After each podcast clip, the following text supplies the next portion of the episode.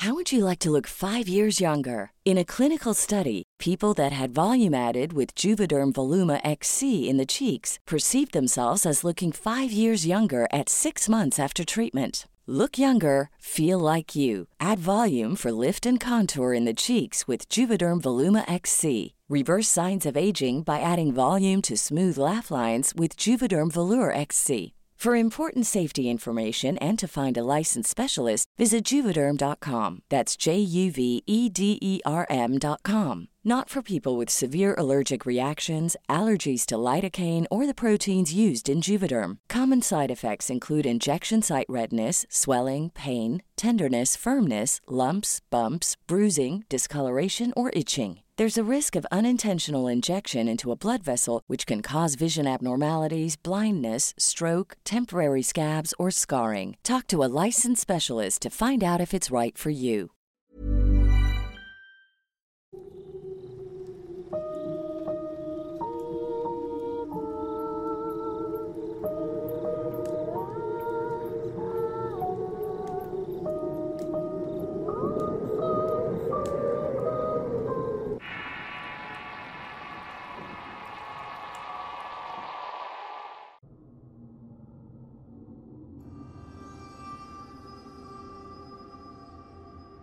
Esta historia ocurre cuando mis padres decidieron visitar a una tía abuela que vivía en Tampico.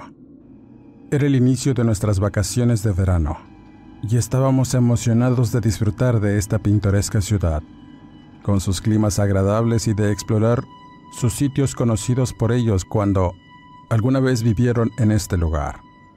Al conocerse se casaron y se fueron a vivir a Tabasco donde actualmente habitábamos. En ese tiempo, mi padre vivía en un terreno donde el abuelo había construido una casa en la que cohabitaban todos sus hijos, pero poco a poco se fueron casando y yendo. Tristemente el abuelo muere y le hereda la propiedad a una hermana suya que no conocía personalmente. Aunque mi padre aseguraba que era una buena mujer, nunca tuvo un contacto cercano con ella. Así que nuestra intención era quedarnos en un hotel, pero decidimos hacer una visita sorpresa a la tía, quien no veían desde hacía mucho tiempo. Y para que me conociera y quizá quedarnos con ella un par de días. Al llegar a la dirección, era una colonia muy al norte y casi a los límites de la ciudad. El barrio aún tenía calles de tierra y muchos árboles que le daban un aspecto campirano, pero al bajar del taxi, algo llamó mi atención de inmediato. La colonia en la que se encontraba la casa estaba extrañamente desierta, sin un alma a la vista y las casas de los alrededores lucían abandonadas y desoladas, con solares muy amplios llenos de alta maleza y en general no había una sola alma allí, lo cual era completamente inusual ya que ambos recordaban esa calle como un lugar lleno de vecinos y movimiento. Mi padre al preguntarle al taxista por qué aquel lugar permanecía de esa manera, de inmediato mencionó que esa colonia tenía hacía mucho tiempo, pues en inicio mucha de la gente que vivía en aquellas casas las fueron vendiendo o se mudaron más al norte en una ciudad llamada Altamira, por el crecimiento industrial y el trabajo, dejando en el abandono aquella colonia. Aunque decía que la mayor parte de la gente que habitaba eran personas mayores que a veces se les miraba sentados en sillones por las tardes, aprovechando las brisas vespertinas para refrescarse. Inicialmente decidieron no tomar demasiada importancia al hecho de que la colonia estuviera tan vacía. Mis padres pensaron que quizá la gente estaba de vacaciones o que había ocurrido algún evento local que desconocíamos, tomando además la opinión del taxista, así que dejaron atrás las sospechas y nos encaminamos hacia la casa de la tía. Pero debo decir que el ambiente se volvía cada vez más sombrío a medida que nos acercábamos.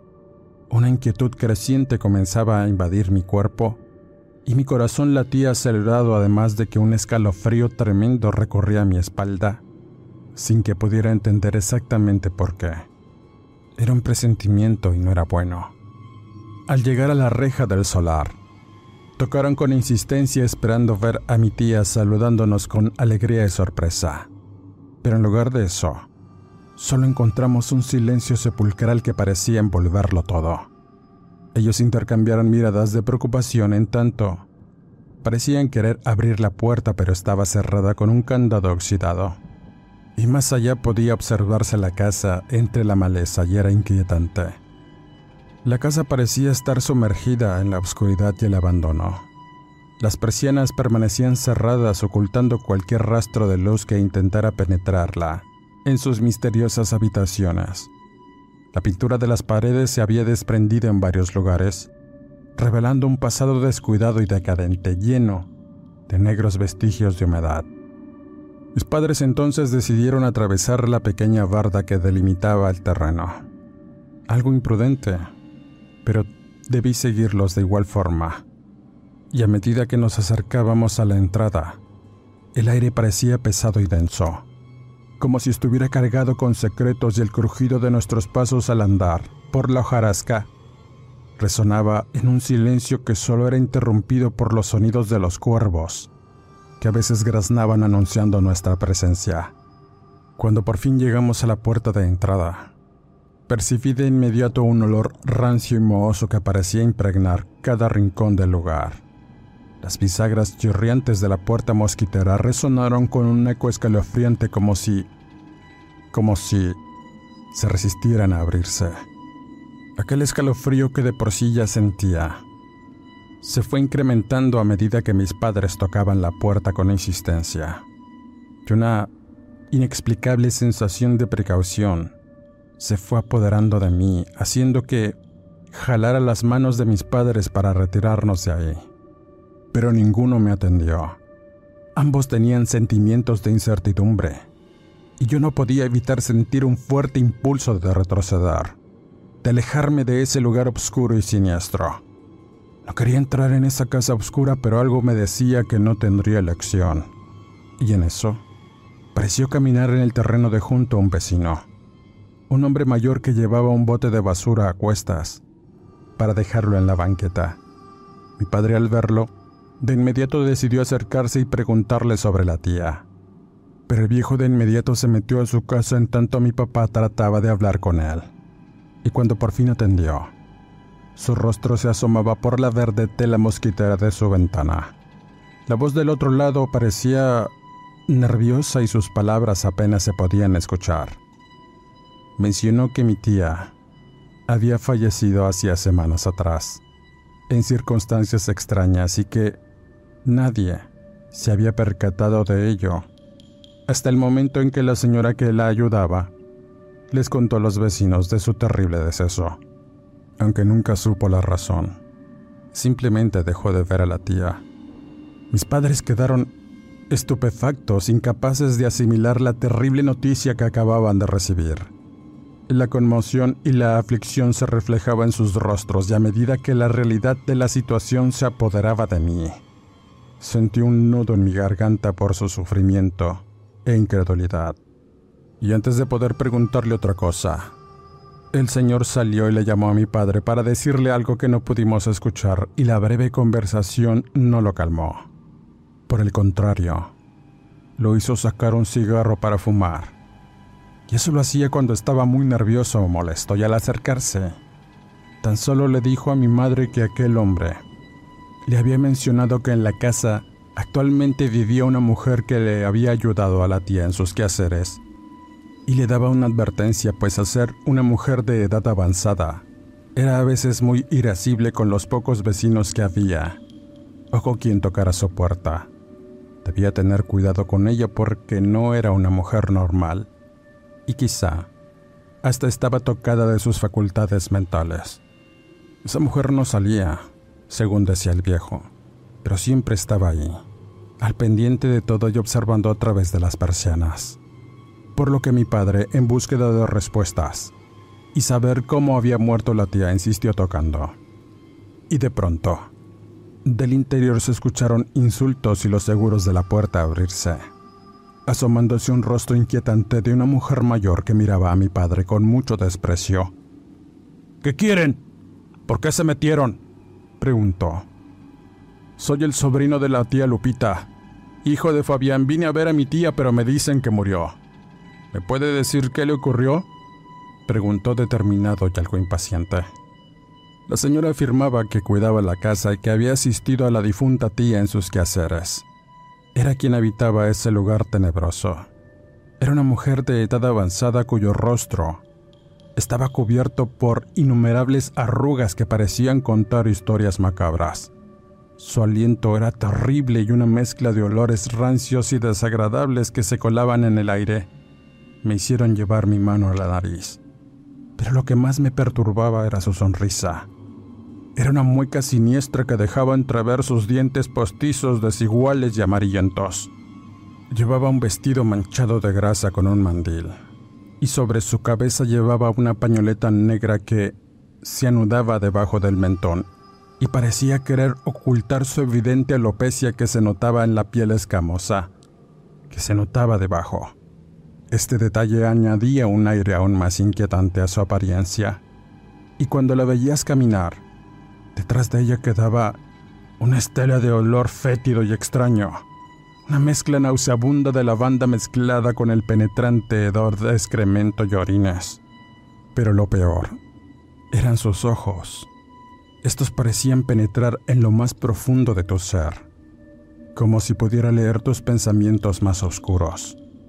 Cada vez que la miraba una sensación de desasosiego y malestar se apoderaba de mí. Su presencia era como un recordatorio constante de que había algo inquietante y macabro oculto en aquel lugar. Mis padres y yo nos miramos con inquietud sin pronunciar ninguna palabra, pero sabiendo que no podíamos ignorar la extraña presencia de esta anciana y nuestra búsqueda de respuestas. La mujer con algo de resistencia abrió la puerta para invitarnos a pasar. Y al hacerlo, el interior de la casa no era el mejor. Predominaba una visión perturbadora que nos envolvió por completo. La escena era caótica y repugnante. La acumulación de basura y desechos se extendía por todas partes formando montañas de desperdicios y restos de comida podrida. El hedor nauseabundo invadía el ambiente haciéndolo difícil de soportar. El desorden reinaba en cada rincón con muebles viejos y desgastados que se encontraban acomodados sin ningún sentido, cubiertos de polvo y suciedad. Los objetos personales parecían haber sido dejados a su suerte creando una sensación de abandono y desolación en todas partes. Lo peor para mí es que en algunas esquinas pude vislumbrar la presencia de roedores que surgían de manera inesperada, buscando comida entre el desorden.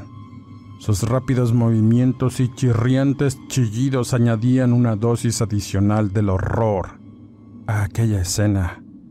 Era una locura. Era como entrar a la casa del terror, pero en la realidad. Mientras tratábamos de encontrar un lugar más o menos limpio para sentarnos, al fondo del pasillo pude mirar la entrada de la cocina. En tiempos pasados mi padre la describía como el corazón del hogar, un lugar cálido y acogedor donde la familia solía reunirse. Sin embargo, ahora era una sombra de lo que había sido. Los adoquines y azulejos estaban destrozados y cubiertos de manchas obscuras, evidenciando la negligencia y el abandono que sufría el lugar. Ahí parecía no haber nada, los armarios estaban abiertos y desordenados, revelando utensilios de cocina en mal estado y cubiertos de derrumbe. El contraste entre los recuerdos de un hogar familiar y acogedor y la realidad siniestra y sucia que se nos presentaba era desgarradora. La casa se había convertido en un refugio de podredumbre y desolación. Mis padres seguían en un estado de shock por la trágica noticia del supuesto accidente o la muerte repentina que había cobrado la vida de la tía. La anciana que habitaba la casa, sin embargo, no parecía ser capaz de ofrecer una explicación clara sobre lo sucedido. Solo se murió de repente y solo le hablé a la carroza para que viniera por ella y la enterraron, pero no supe dónde. No me dijeron. Tu tía, muchacho, ya estaba enferma de muchas cosas y un día simplemente se acostó y ya no despertó. ¿Qué más podía hacer? afirmó la mujer. Lo que más molestaba era esa actitud despreocupada, afirmando que le había sido imposible comunicarse con los familiares para informarles sobre el trágico suceso. Una afirmación que por supuesto nadie creía del todo. Mi madre siempre fue muy incisiva y, en su búsqueda de respuestas y claridad, le preguntó por qué aún permanecía ahí, por qué seguía en la casa si ya nadie le pagaba, y si no tenía dónde más irse y por qué, si era quien cuidaba el hogar, lo mantenía así, todo lleno de mugre y destruido. La respuesta de la vieja fue de inmediato recibida con un tono molesto y una mirada desafiante que le lanzó a mis padres. Alegó que ella se encargaría de cuidar la casa y que no cobrarían nada por ello que era mejor que se retiraran pues estaba esperando gente que le ayudara a limpiar ahí. Al escuchar estas afirmaciones, renuentes a Many of us have those stubborn pounds that seem impossible to lose, no matter how good we eat or how hard we work out. My solution is PlushCare. PlushCare is a leading telehealth provider with doctors who are there for you day and night to partner with you in your weight loss journey. They can prescribe FDA-approved weight loss medications like Wagovi and Zepbound for those who qualify. Plus, they accept most insurance plans. To get started, visit plushcare.com slash weight loss. That's plushcare.com slash weight loss. Hey there, it's Michelle Norris. I'm host of a podcast called Your Mama's Kitchen. When I travel, I'm usually looking for a way to find a taste of home when I'm not at home. And one of the things I love to do when I am at home is entertain. And Airbnb allows me to do that. When I was in California recently, I rented a house that had a great kitchen. And when we were sitting around the table, we we're all thinking, we're in someone else's house. Someone could be in all of our homes as well. If you have a home, but you're not always at home, you have an Airbnb. Your home might be worth more than you think. Find out how much at airbnb.com/slash host. Aceptar esa propuesta, le recordaron que la decisión correspondía a los familiares directos, es decir, a ellos mismos. Y ante esa afirmación, la anciana se levantó de su asiento tirando una taza que se hizo añicos en el suelo, haciendo una mueca de desaprobación, y sin decir una sola palabra más. Se dirigió a la cocina murmurando una serie de palabras incomprensibles y majaderías, además de tirar trastes a diestra y siniestra. Siendo prudentes, nosotros nos levantamos de ahí. La escena dejó un sabor amargo en el ambiente como si estuviéramos tocando una fibra sensible en la mujer horrenda que hubiéramos desatado una reacción desagradable ante la afirmación. La sensación de que algo no encajaba correctamente en esa casa, pero sobre todo en esa vieja y la tragedia que la rodeaba, se hizo aún más evidente, incrementando las sospechas de mi padre en que algo había ocurrido ahí, y debía descubrirlo. Ambos se quedaron preocupados y confusos. Era evidente que había algo más detrás de la historia que la mujer no nos contaba y no podíamos ignorar las señales de malestar y desaprobación que surgía de sus reacciones. Tan solo salimos al patio. Mis padres estaban sumergidos en sus pensamientos y preocupados por cómo resolver la situación de la anciana en la casa. No podían permitir que ella se quedara al cuidado de una propiedad que no le pertenecía, y mucho menos que la tuviera así. Mientras debatían posibles soluciones, la anciana salió repentinamente sosteniendo una botella de vino que había pertenecido al abuelo. Con una sonrisa hipócrita en el rostro, les informó que en su lecho de muerte, la tía le había encargado la tarea de entregarle a mi padre aquella botella de vino añejo. La sola mención de esta y verla despertó una chispa de emoción. Aquella botella representaba una conexión con el pasado de mi padre y mi abuelo un tesoro que había sido conservado durante muchos años por el abuelo. Al observar la reacción de mi padre, con una especie de pleitesía la anciana destapó la botella y no pudo contener su alegría al verter el líquido rojo en una copa que le recordaba momentos especiales compartidos con mi abuelo. Mi madre, contagiada por el entusiasmo y la solemnidad del momento, también decidió tomar un sorbo de ese vino añejo lo que sucedió después Es algo que hasta el día de hoy me persigue y me provoca escalofríos al recordarlo. La reacción de mis padres al beberlo me indicó que aquel vino en lugar de tener un sabor exquisito y envejecido, emanaba un aroma extraño y desagradable. El líquido al tocar los labios de mis padres pareció corromperse en sus bocas provocando una sensación de náuseas y malestar de inmediato. Y un repentino cambio en la expresión de la anciana fue visible mientras los observaba por respirar. Atrapados en una agonía incomprensible intentaron escupir el vino, pero parecía aferrarse a ellos como si tuviera una voluntad propia. Sé que mis palabras sonarán incoherentes y extrañas, pero así se miraba. Era como si no pudieran dejar de sentir aquella sensación desagradable que les produjo aquel líquido en sus bocas. Evidentemente se sintieron muy mal, sentándose en el suelo para tratar de recuperar el aliento y, a pesar de querer preguntar quizá por qué les había ofrecido aquello, la anciana ofreció llevarlos dentro para darles un té y que pudieran sentirse mejor. Ellos actuaban raro, como si sus pensamientos no les pertenecieran y le hicieron caso al entrar en la casa y conducirse a la que había sido la habitación de la tía, la cual estaba extrañamente ordenada e iluminada con veladoras.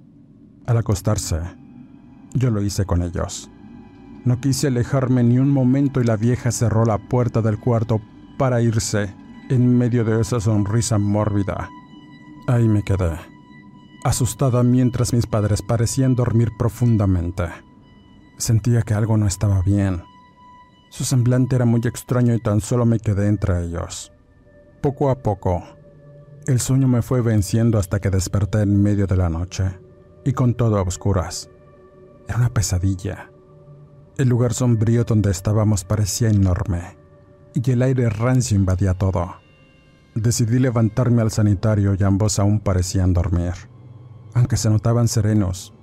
Incluso mi madre despertó por breves momentos a decirme algo que no entendí, y con la misma se volvió a quedar dormida. Con cautela, me asomé al oscuro pasillo. Estaba lleno de basura y desorden, con puertas que conducían a habitaciones vacías y otras abarrotadas de desperdicios. Pude ver además una puerta que conducía a un gran patio trasero, rodeado de frondosos árboles de mango. Y al mirar fijamente aquel punto, algo captó mi atención. A lo lejos se miraba un pequeño cuarto donde se miraban destellos de luz intermitentes. Mi imprudencia y curiosidad superaron mi sentido de precaución y decidí acercarme sigilosamente. Mientras lo hacía, Escuchaba voces tenues y un sonido extraño que parecía provenir del interior de aquel cuarto. Me sentía atraída por la misteriosa actividad que se desarrollaba ahí. Así que avancé lentamente tratando de no hacer ruido, hasta que estuve lo suficientemente cerca como para distinguir las voces. Pero los cristales translúcidos de la puerta impedían ver claramente el interior. Las voces en realidad surgían quizá de una radio que entonaba una melodía muy vieja que no reconocí. Lo primero que pensé era que ese cuarto era donde dormía aquella vieja. Quizá estaría tratando de dormir o descansando y yo me quedé algo pensativa porque imaginaba cosas muy raras que hacía del interior, pero debía enterarme. Debía saber por lo menos quién era aquella mujer. De pronto, el ruido de los seguros de la puerta me hizo estremecer. Me escondí detrás de un tambo y observé en silencio mientras la anciana salía del cuarto, con algo en sus manos. Mi corazón latía acelerado en tanto se alejaba y dejaba la puerta entreabierta a su paso. Al verla que se metió a la casa, la curiosidad me empujó a acercarme aún más, aprovechando el momento en que la anciana se alejaba, deseosa de descubrir qué secretos se ocultaban ahí y empujé suavemente la puerta entreabierta y me adentré en la habitación con cuidado. Lo que vi en ese instante me dejó sin aliento. El cuarto estaba iluminado por una tenue luz proveniente de una serie de velas que rodeaban un extraño altar que era gobernado por una horrenda escultura de algo que salió de toda proporción. Era una figura hecha completamente con huesos y cráneos de animales pequeños, que formaban otra cabeza horrenda. Aquella cosa estaba cubierta con la piel de animales que quizá había sacrificado aquella maldita loca. Sobre el altar había además fotos de gente, frascos con extraños contenidos y al centro de aquellas cosas horrendas, una mesa y sobre esta, más restos sanguinolentos de pequeños animales. Eso hacía la mujer. Estaba confeccionando algún tipo de escultura macabra para complementar la que ya tenía. Y antes de que pudiera escapar del lugar, sobre una estantería había una especie de pomo de cristal y al interior. En principio solo miré un líquido amarillo, pero a medida que le fui dando forma al rostro que permanecía dentro, fue como caer en un torrente de horror al darme cuenta que era la cabeza de alguien lo que descansaba en ese líquido acuoso. Mi corazón latía con fuerza mientras mis ojos intentaban captar cada detalle horrendo. El rostro parecía de una mujer por los cabellos largos que parecían ondear y el gesto de sufrimiento. Esos ojos entreabiertos así como esa boca mostrando parte de sus dientes fue una escena macabra y antes de que pudiera procesar plenamente la escena, escuché un sonido que me heló la sangre. Los pasos de la anciana se acercaban nuevamente y sin pensarlo dos veces, me escondí rápidamente en las sombras, rezando para que no me descubriera. La mujer regresó al cuarto, pero esta vez llevaba consigo una cubeta con más despojos. Lo pude notar con claridad por las colas al parecer de perro que salían de esta mientras la vieja se sumergía en sus confecciones horrendas. Lo que presencié en aquel instante marcó un punto de inflexión en mi experiencia. Sabía que había entrado en un territorio peligroso y lleno de secretos funestos. Como pude ya hurtadillas, tuve que regresar al con el horror dibujado en mi rostro y rezando porque despertaran mis padres y nos largáramos de allí. A pesar de mis intentos no podían levantarse, y esperé paciente, no sé cuánto tiempo, pero el momento que escucho que la vieja entraba nuevamente a encerrarse en la habitación contigua, supe que era de día, pues la luz del sol se colaba por las persianas. Mis padres despertaron con mucho malestar. Estaban enfermos y con esfuerzo se incorporaron de la cama y al salir. La vieja ya había preparado el desayuno y más bebida, no sé, no sé cómo había limpiado todo tan rápido, pero al mirar que se acercaba con unas tazas y algo humeante en su interior, sentí coraje, ira, de solo recordar cuánto sufrimiento no había provocado aquella maldita mujer. Solo atiné a tirarle todo al piso en tanto sacaba a mis padres aún hundidos en un letargo. Los habría de llevar a urgencias, pues de verdad estaban muy mal. La vieja solo maldijo y cambió el semblante amable que tenía, diciendo incoherencias y otras cosas que de verdad no me importaban, solo quería salir de ahí. Y antes de que pudiéramos marcharnos y buscar la ayuda médica, la mujer se acercó a mí y me tomó del brazo con su mano callosa. Su aliento fétido y el que despedía se entrelazaban en el aire mientras me lanzaba una advertencia escalofriante. Más te vale no decir nada de lo que viste o verás para qué naciste, maldita. Si abres la boca, un día te voy a chupar las tripas por el ombligo y tus padres van a terminar en un frasco, como ya lo viste. Así que ya lo sabes. Ahora lárguense. Sus palabras resonaron en mi mente haciéndome estremecer y llenándome de temor y paranoia. Tan solo la vi alejarse y cerrar la puerta de su cuarto tras de sí. Luego, tuve que arreglármelas para llegar al hospital donde mis padres recibieron tratamiento por la intoxicación que habían sufrido, debido a alguna sustancia venenosa o alucinógena. Afortunadamente sanarían con el tiempo. Decidimos en ese momento que salieron del hospital regresar a Villahermosa, pero mi padre estaba decidido a investigar a fondo la muerte de la tía buscando respuestas y justicia. Sin embargo, cuando los días pasaron y mi padre por fin pudo regresar a Tampico para solucionar ese problema, cuando las autoridades y los abogados llegaron para comenzar la investigación, descubrieron que la anciana había huido. Parecía haber desaparecido sin dejar rastro como una sombra escurridiza, dejando tras de sí basura y horror, pero de restos y cosas de animales no hallaron nada a pesar de haberles contado todo lo que vi. Y al no encontrarla, recordé su advertencia y comenzaron a aflorar en mí temores profundos y oscuros. Me preguntaba si algún día volvería a aparecer, acechando entre las sombras de la noche y cumpliendo sus amenazas. Así estuve durante muchos años, quizá aguardando su llegada, pero esto nunca ocurrió. Para cerrar esta historia de horror, debo decirles que una tarde cuando mi familia se reunió para recordar el abuelo y la tía, sus fotos fueron colocadas en la entrada de la casa. Mi tía, la que no conocía, aparecía en primer plano y su rostro, su rostro, era el mismo que había mirado dentro de ese frasco, con ese gesto macabro de sufrimiento que aquella maldita vieja conservaba en formol. Con esta historia cierra este podcast, agradeciendo como siempre el que me acompañes en cada emisión suscríbete al canal y activa las alertas. Deja correr la publicidad, dale like, comenta y comparte. Soy Eduardo Liñán, escritor de horror. No me despido y nos escuchamos en el siguiente Horrorcast.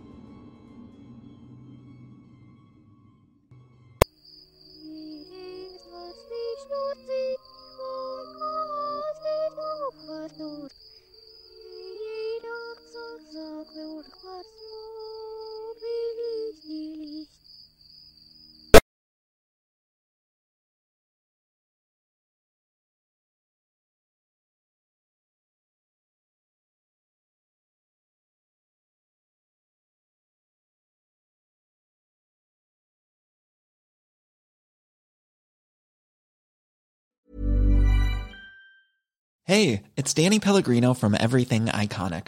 Ready to upgrade your style game without blowing your budget? Check out Quince. They've got all the good stuff shirts and polos, activewear, and fine leather goods, all at 50 to 80% less than other high end brands. And the best part? They're all about safe, ethical, and responsible manufacturing. Get that luxury vibe without the luxury price tag. Hit up quince.com slash upgrade for free shipping and 365 day returns on your next order. That's quince.com slash upgrade.